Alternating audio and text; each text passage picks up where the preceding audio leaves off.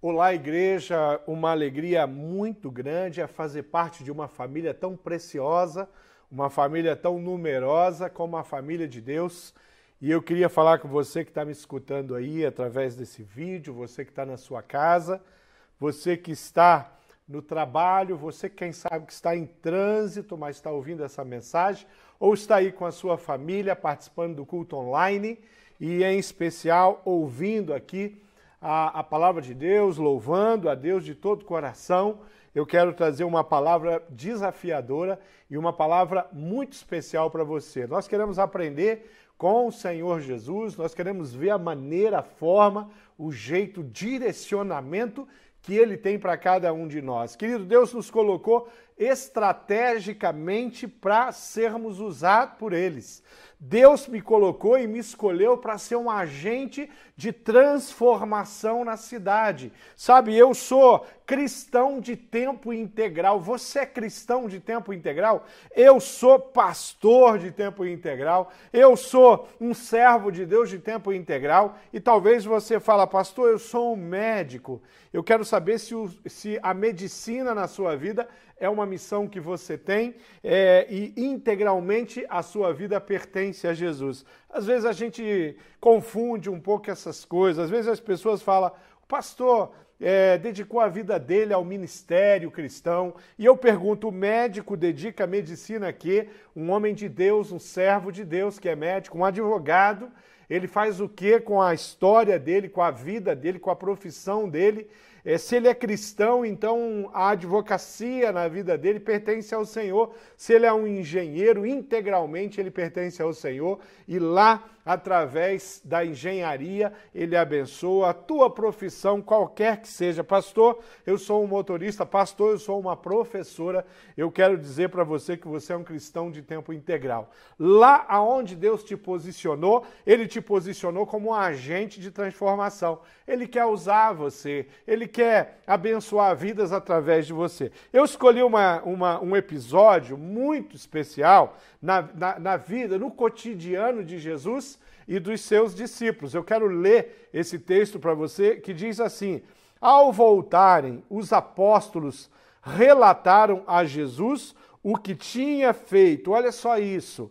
Lucas 9, capítulo 10, versículo 17, está relatando esse fato. Observa comigo. Então ele, Jesus, os tomou consigo e retiraram-se para uma cidade chamada Betsaida. Mas a, as multidões ficaram sabendo e os seguiram. Ele as escolheu e falava-lhes acerca do reino de Deus e curava os que precisavam de cura.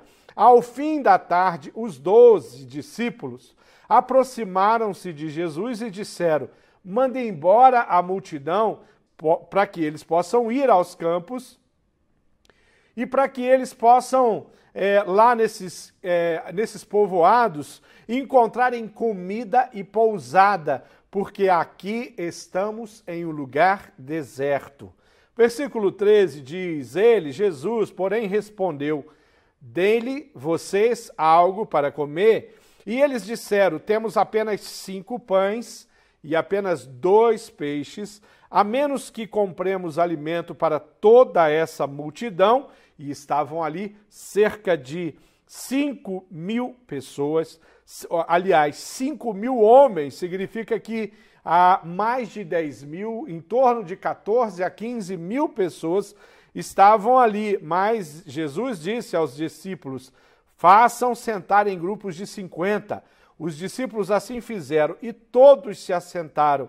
E tomando os cinco pães e os dois peixes, e olhando para o céu, deu graças e os partiu. Em seguida, entregou aos discípulos para que os servissem ao povo. Todos comeram e ficaram satisfeitos, e os discípulos recolheram doze cestos cheios de pedaços que sobraram. Viu que texto precioso? Eu queria orar pela sua vida para que Deus fale com você através desse texto. Pai amado, eu peço uma bênção muito grande e eu peço que o Senhor abra a nossa mente e o nosso entendimento para observar valores e princípios e ensinamentos na minha vida, na vida de todas as pessoas que estão ouvindo essa mensagem agora, e eu coloco tudo isso diante do Senhor, para que o Senhor abra-se o nosso coração e ministre o nosso coração através do Espírito Santo de Deus. Eu oro em nome de Jesus. Amém.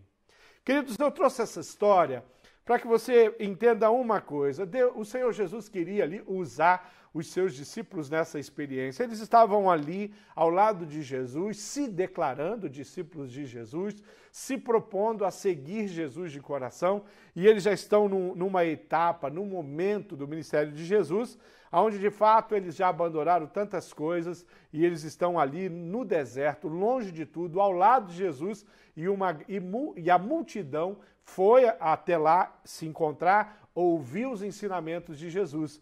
Mas eu queria que você pensasse que você está em meio a uma multidão, nós vivemos numa cidade, eu vivo numa grande cidade, eu vivo numa capital, talvez que você, você que está me ouvindo vive numa cidade pequena, você que está me ouvindo pode estar ouvindo de uma cidade maior do que a cidade de Curitiba, onde eu vivo, mas eu tenho uma convicção muito plena para que, que, Deus me chamou, Ele me vocacionou, Ele, Ele me convocou para ser um agente de transformação nessa cidade, nesse lugar, abençoar pessoas.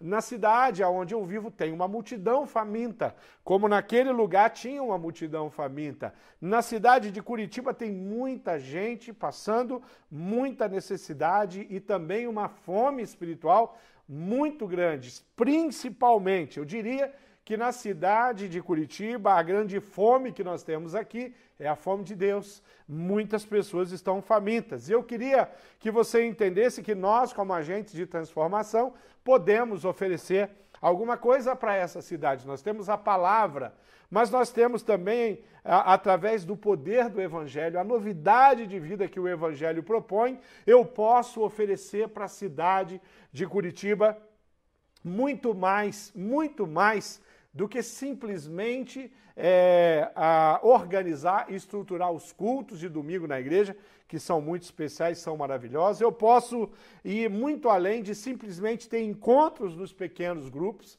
espalhados pela cidade, mas eu posso sim participar de um movimento de pessoas que transformam essa cidade e esse papel é nosso, esse papel é fundamental.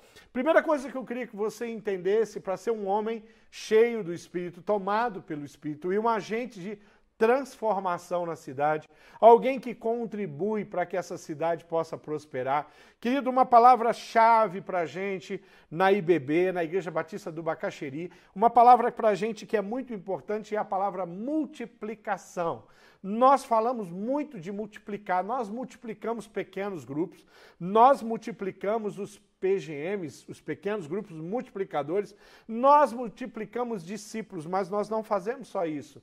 Através da multiplicação de pequenos grupos e através da multiplicação de discípulos, o que acontece na Grande Curitiba, o que acontece aonde o nosso braço como igreja alcança, o que acontece em todos os lugares que através da tecnologia, da internet, a Igreja Batista do Bacaxiri chega com a sua mensagem, chega com a sua proposta, é a, é a multiplicação do amor de Deus, do poder de Deus. Muitas vezes nós queremos simplesmente é, viver uma vida de religião, o nosso coração, a nossa humanidade, ela, ela, ela, ela permite que a gente se encoste na religião e permaneça ali. Mas a fé cristã, a cristã genuína fala, não pode ir além. Quando a gente fala na multiplicação de discípulos, quando a gente fala em fazer discípulos, quando eu estou falando sobre fazer discípulos, eu estou falando em mudar a realidade da vida de uma pessoa. Se tem uma multidão faminta, é, significa que eu, é, através da multiplicação de discípulos, que a minha vida multiplicando discípulos, que os meus discípulos multiplicando os discípulos, que a igreja do Senhor Jesus multiplicando os discípulos, nós transformamos a, famílias, nós transformamos a cidade como? Através do poder de Deus, através do amor de Deus. Observa um detalhe nessa história que eu acabei de ler, nesse texto aqui de Lucas que eu acabei de ler com você, Lucas no capítulo 9. Uma coisa que eu tiro dessa história é o seguinte: nem sempre nós sabemos exatamente o que fazer. Nem sempre eu sei ser um profissional tomado pelo Espírito, nem sempre eu, eu sou um comerciante, nem sempre eu sou um empresário, nem sempre eu consigo ser um engenheiro, um executivo, nem sempre eu consigo ser um vendedor, um professor, um motorista tomado pelo Espírito com a minha profissão é, consagrado. Nem sempre eu consigo pegar a minha casa, o meu apartamento, onde eu vivo, e, e transformar aquele lugar num lugar de transformação de vida. Por quê? Porque muitas vezes eu não consigo entender qual é o propósito de Deus para a minha vida. Sabe, Deus me deu uma casa e Ele tem propósitos para a minha vida. A minha casa é um ambiente onde pessoas visitam a minha casa. É, durante 16 anos, há 16 anos pelo menos, eu sou um líder de pequeno grupo junto da minha esposa. Há 16 anos nós recebemos pessoas na nossa casa. Há 16 anos pessoas entram na nossa casa, sentam no nosso sofá e ouvem a respeito do evangelho, do amor de Deus, compartilham com os irmãos, ou seja, a minha casa, ela é do Senhor, ela pertence ao Senhor. Sabe por quê? Porque eu sou um discípulo. Sabe por quê? Porque eu sou um agente de transformação. Quando nós entendemos isso, a vida fica um pouco mais fácil. Quando eu entendo que a, a minha carreira profissional é só algo que Deus me deu para que eu levante recursos, para que eu prospere financeiramente, mas que principalmente para que eu me relacione com pessoas, para que eu contribua, para que eu trabalhe com integridade. Quando eu faço isso, eu sou um agente de transformação. Quanto mais homens e mulheres transformadas por Deus nós tivermos na cidade, menos essa cidade consegue ser corrupta. Quanto menos adolescentes sem rumo, sem direcionamento, sem uma família que o cubra, que gere na vida desse adolescente uma cobertura de oração espiritual, quantos, quanto mais pais e mães orando pelos seus filhos eu tenho nessa cidade, melhor é essa cidade. Mas quanto mais religiosidade eu tenho na cidade de Curitiba, pior é a cidade de Curitiba. Quanto mais cristãos nominais eu tenho na cidade, mais a cidade de Curitiba é uma cidade sem graça. A graça do Senhor Jesus é quem faz toda a diferença. Naquela experiência, os discípulos não sabiam exatamente o que eles deveriam fazer. Eles tiveram uma ideia errada, eles tiveram uma percepção errada, faltou fé como elemento básico na vida desses cristãos aqui. Olha só, a primeira reação dos discípulos, quando eles viram a multidão, quando eles viram ali 14, 15 mil pessoas é, famintas que estavam ali já há algum tempo com Jesus e que estavam longe da sua casa. O retorno para casa era uma jornada para alguns de dias. Observa uma, uma, uma situação. Então, os discípulos falam: Olha, Senhor, é melhor despedir a multidão. Se a gente despedir a multidão, sabe o que, que vai acontecer? Eles vão chegar no lugarejo, na vila mais perto e lá eles vão conseguir alimento de alguma forma, vão conseguir uma, um pouso, um lugar para dormir. Manda a multidão embora. Às vezes eu me vejo nessa situação dizendo: Senhor, as pessoas lá onde eu trabalho são muito complicadas. Olha, Senhor, eu tentei ser um agente de transformação, mas eu não consegui. Eu não consegui, Senhor, porque o coração daquelas pessoas é muito duro. Manda essas pessoas embora. Pastor, Senhor, eu vou embora dessa empresa. Porque é muito complicado. Quer dizer, eu nunca me vejo como aquela pessoa que tem a solução. Jesus via que os, é, e entendia que os discípulos iam participar desse milagre, mas os discípulos não estavam entendendo isso.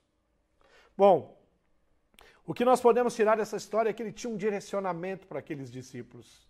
Ele fala para os discípulos assim: olha, vocês vão alimentar essa cidade. Vocês vão alimentar essa multidão. Vocês vão alimentar uma multidão no deserto. Vocês vão alimentar pessoas na empresa onde você trabalha. Você vai levar um alimento para as pessoas no seu consultório. Você vai alimentar as pessoas através da sua profissão. Você vai alimentar as pessoas através da sua casa. Você vai dar de comer às pessoas através da sua, dos seus dons, da sua capacitação. Dê-lhe em vocês algo de comer. Eles vão ser alimentados por vocês. Parecia uma loucura. Eu fico tentando imaginar o contexto, eu fico tentando imaginar que ali havia uma situação muito delicada. Porque não havia um hipermercado por ali. Não havia ali um extra, um Carrefour, não havia ali uma grande rede de supermercados para comprar alimento para 15 mil pessoas. E olha que se tivesse uma rede, um hipermercado, um atacadista para comprar alimento, eu duvido que eles iam conseguir o dinheiro para comprar alimento para tantas pessoas. Nós não estamos falando de pessoas que têm, que tinham tantos recursos. Talvez algumas pessoas ali eram pessoas nobres que estavam ali no deserto atrás de Jesus, mas a grande maioria era pobre. Vocês vão alimentar a multidão. É uma proposta ousada. É uma proposta diferente. Vocês vão ser o agente de transformação. Você vai ajudar o ambiente onde você trabalha a se tornar melhor. Você vai ser uma pessoa que vai conseguir é, administrar conflitos de colegas de trabalho, porque o amor de Deus está no teu coração. Você vai conseguir ser sincero com os seus líderes e contribuir até mesmo no crescimento deles, nas melhorias. Você vai combater a corrupção no ambiente de trabalho, na sua família, aonde você vive, aonde você mora. Quem sabe você é a pessoa que vai valorizar o síndico, que o condomínio inteiro está xingando ele. Que o condomínio inteiro, mesmo quando ele trabalha direitinho, tem um monte de gente para falar mal do trabalho, das decisões tomadas pelo síndico. E quem sabe o, síndico do seu condomínio é um cara que sofre muita injustiça. Ele está lá ou por uma necessidade, pelo recurso que ele recebe, ou porque realmente ele é uma pessoa do bem e ele consegue se manter num lugar onde vem tanta crítica para cima dele. Mas você é um agente de transformação. Você, quem sabe, foi a única família do condomínio que no final do ano comprou um chocolate, levou até o síndico e falou obrigado pela, pela, pelo privilégio de tê-lo liderando, organizando, administrando o nosso condomínio. Interessante quando Jesus joga bola para os discípulos, eu vejo Jesus jogando algumas bolas para mim. Eu vejo claramente Jesus jogando uma responsabilidade para mim, falando: Márcio, você é um agente de transformação. Você anda na contramão. As pessoas são ingratas com, aqueles que a servem numa panificadora, você é diferente. As pessoas não olham nos olhos do caixa da panificadora, da padaria e agradece ou dá um bom dia. Você é um agente de transformação. Seu coração respeita aquele profissional que, quem sabe, todos os dias está lá te oferecer o pão.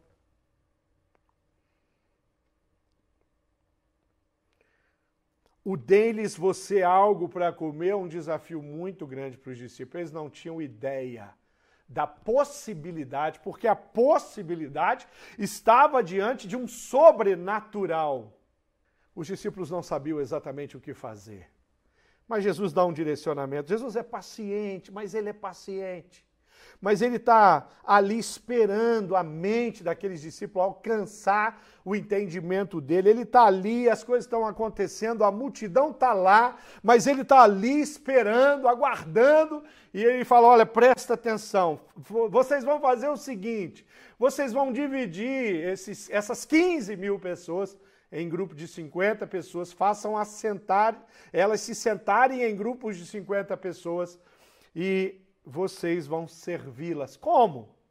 Bom, vamos lá. Jesus mandou, ele é o mestre. É, nós nos comprometemos que aquilo que ele falou, aquilo que ele falasse, nós faríamos. Então vamos distribuir as pessoas sentando em grupos de 50, espalhados é, por aquele deserto, pela areia. Eu não sei como era ali exatamente o lugar aonde eles estavam. E então eles vão fazer as pessoas se assentarem. Então, a, um ensinamento importante que nós vamos ter: Jesus entrega nas mãos dos discípulos cestos e Jesus então produz um, milagre. Eles tinham apenas alguns peixes, apenas alguns pães. E de repente, daqueles cestos começam a brotar pães e peixes, e aqueles pães e peixes multiplicados alimentam aquela multidão de discípulos. Olha o que diz ali a palavra, eu vou ler novamente esse trechinho. Em seguida, entregou aos discípulos para que servissem todo o povo. Interessante quando a gente observa a maneira, a forma, Jesus falando: vocês vão, vão mudar a realidade junto comigo. Querido, o milagre não foi dos discípulos. Não foram os discípulos que multiplicaram os pães e os peixes, mas foram os discípulos que carregaram aqueles cestos forrados, brotando pães e brotando peixe. Talvez não é você que vai conseguir mudar uma realidade cruel ali onde você mora, talvez não é você que vai conseguir mudar uma realidade cruel de corrupção no trabalho, talvez não seja você. Aliás, eu queria dizer, não vai ser você mas vai ser através de você. Com que poder? Com o seu poder? Claro que não. O poder que está em questão é o poder de Deus. A mudança de comportamento, ela vai acontecer naturalmente e as pessoas começam a se beneficiar de uma fé verdadeira, de uma fé que conta com o milagre. A igreja do Senhor Jesus prospera há dois mil anos com o milagre. Não, ela nunca funcionou sem milagre, ela sempre teve o poder de Deus. O poder de Deus sempre foi presente. A igreja não prestaria sem Jesus. A igreja não prestaria se ela não tivesse o amor de Deus. O amor do homem não é suficiente para estabelecer uma igreja e mantê-la por dois mil anos de história. Está claro aqui a maneira como Jesus é, envolve aqueles discípulos e traz aqueles discípulos para uma responsabilidade muito importante. Eu queria que você entendesse uma coisa. Billy Graham certamente diz que avivamento não é descer a rua com um grande tambor, um grande alarido, não é fazer um, um grande barulho em um culto, é, não é passar noites e noites a fios orando simplesmente, não é exatamente a, a, é, a, essa ação, mas é subir ao Calvário com um coração arrependido, com um choro, com entrega. Isso é avivamento e ser um agente de transformação, é preciso de fato ser um, alguém que tem um coração avivado.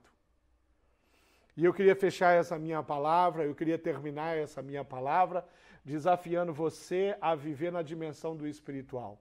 Aí as coisas podem mudar. Aí aquela família que é tão implicante com o síndico pode ser transformada no sofá da sua casa e mudar a atitude quem sabe quando eles chegarem na sua casa para um encontro e você conseguir, através do poder, do milagre de Deus, porque só Deus pega um, um, um ímpio, um pecador, alguém que, que não tem interesse em se aproximar de Deus, de fato, coloca sentado na, na sua poltrona para que você possa discipular essa pessoa e vai ser a primeira vez que alguém vai falar para ela: vamos orar pelo síndico e pela família dele. Vai ser a primeira vez que alguém vai falar para ela como é que é o nome do chefe lá no seu departamento, aonde você trabalha, na empresa que você trabalha, do seu líder. Vamos orar pelo seu líder. Vamos orar pelo dono da empresa onde você trabalha, para que muitas outras pessoas possam ser contratadas. Vamos orar pela prosperidade dessa empresa. Bom, essas pessoas vão achar que você é maluco elas, ela, ela, a, priori elas não vão ver você como uma pessoa normal. Como assim? Chefe, a gente não ora, a gente fala mal. Síndico, a gente não, não dá uma palavra de agradecimento, a gente critica. Agentes de transformação mudam a realidade no caráter das pessoas, porque tem um caráter mudado e transformado. Naturalmente eu não sou assim, naturalmente eu falo mal do síndico. Mas o homem espiritual se importa com a pessoa mais simples. Sabe o frentista de, do posto de gasolina? Ele tem nome. Quando você é um homem que é um agente de transformação, que vive na dimensão do espírito, ele é um ser humano. E, quem, e, e você é capaz de perguntar o nome dele e abençoar a vida dele. Falar, Deus abençoe você, abençoe a sua família.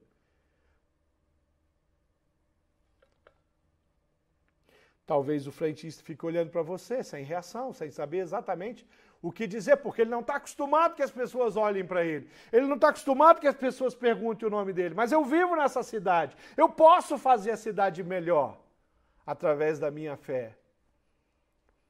Eu posso compartilhar o amor de Jesus com um Uber, eu posso compartilhar o amor de Jesus com o dono do restaurante aonde eu fui almoçar. No meio do meu dia, eu posso levar para minha casa, para o meu pequeno grupo, para minha agenda. O empresário, dono da panificadora, onde eu tomo café de vez em quando, eu compro pão todos os dias. um agente de transformação muda a cidade. Às vezes a gente quer sair por aí, alimentar todas as pessoas que estão famintas. E a gente às vezes faz isso, como igreja, instituições, mas a gente esquece que a fome mais importante que aquela pessoa tem não é do arroz, do feijão, do macarrão, de um pedaço de carne, mas é a fome de Deus, é a ausência de Deus no coração. Eu queria orar pela sua vida. Eu queria desafiar você a fazer uma coisa agora. Eu queria que você fechasse os seus olhos por um instante. E eu queria que você fizesse uma oração muito simples comigo. Você dissesse: Senhor Jesus, eu peço encarecidamente que o Senhor me ajude a ser um agente de transformação. Um homem, uma mulher, um jovem, um adolescente cheio do Espírito Santo. Eu quero que você fale agora comigo, Senhor Jesus, Senhor Jesus. Eu peço encarecidamente que o Senhor coloque a sensibilidade no meu coração que eu não tenho com as pessoas. Eu peço encarecidamente que o Senhor me dê um coração igual ao teu, um coração parecido com o teu. Eu quero os mesmos sentimentos que o Senhor tem. Quando o Senhor olhou para a multidão, o Senhor se importou e alimentou. Quando o Senhor olhou para Jerusalém e viu a pobreza de Jerusalém naquele instante. O Senhor chorou. Quando o Senhor olhou para o túmulo onde Lázaro havia sido sepultado, o Senhor chorou. E quando eu olhar a miséria do ser humano, eu quero chorar. Eu quero essa sensibilidade de um agente de transformação. Eu quero me importar assim com as pessoas. Eu quero viver o cristianismo de forma intensa. Então eu quero que você que fez essa oração, de alguma forma, você que está participando conosco desse culto online, eu quero que você olhe aí, tem um número aí, eu queria que você enviasse para nós, dizendo: Olha, eu quero que a minha vida seja transformada, eu quero viver na dimensão de Cristo, eu quero entregar a minha vida ao Senhor Jesus. Manda essa informação para a gente, eu preciso dessa informação, porque eu quero ir falar com você, eu quero ir atrás de você, nós queremos falar com você, nós queremos conhecer você. Você que está ouvindo essa mensagem, quem sabe já algum tempo depois desse dia, desse culto, você está aí usando seu dispositivo, você está ouvindo essa mensagem, o mesmo telefone está aí. E a qualquer hora e a qualquer dia da semana você pode entrar em contato. Alguém vai falar com você. Nós queremos orar pela sua vida. Você fala: Olha, pastor, o senhor falou algumas coisas que mexeu com o meu coração. Querido, eu trouxe aqui a palavra de Deus, a pessoa que eu apresentei é Jesus. Se isso não mexer com o seu coração, tem alguma coisa errada com você. Você ainda não conseguiu ser tocado, então fala agora, Senhor, toca a minha vida, toca o meu coração. Eu quero ser um agente de transformação. Eu quero ser uma das pessoas que é, vai participar e participa todos os dias de um grande mover de Deus na minha cidade. Manda sua mensagem, porque nós vamos entrar em contato com você. Você que está online, escreva no chat. Manda uma, uma mensagem para a gente agora. Fala: Eu desejo ser transformado Eu desejo ser um agente de transformação e eu quero orar por todos vocês agora. Pai amado, eu sei que o Senhor é Deus de milagre, é Deus de poder. Eu sei que ninguém que eu conheça pode pegar alguns pães e alguns peixes e alimentar 15 mil pessoas, 14 mil pessoas. Pai, eu sei que ninguém que existiu além de ti nesse planeta tem a capacidade de fazer isso, mas o Senhor fez.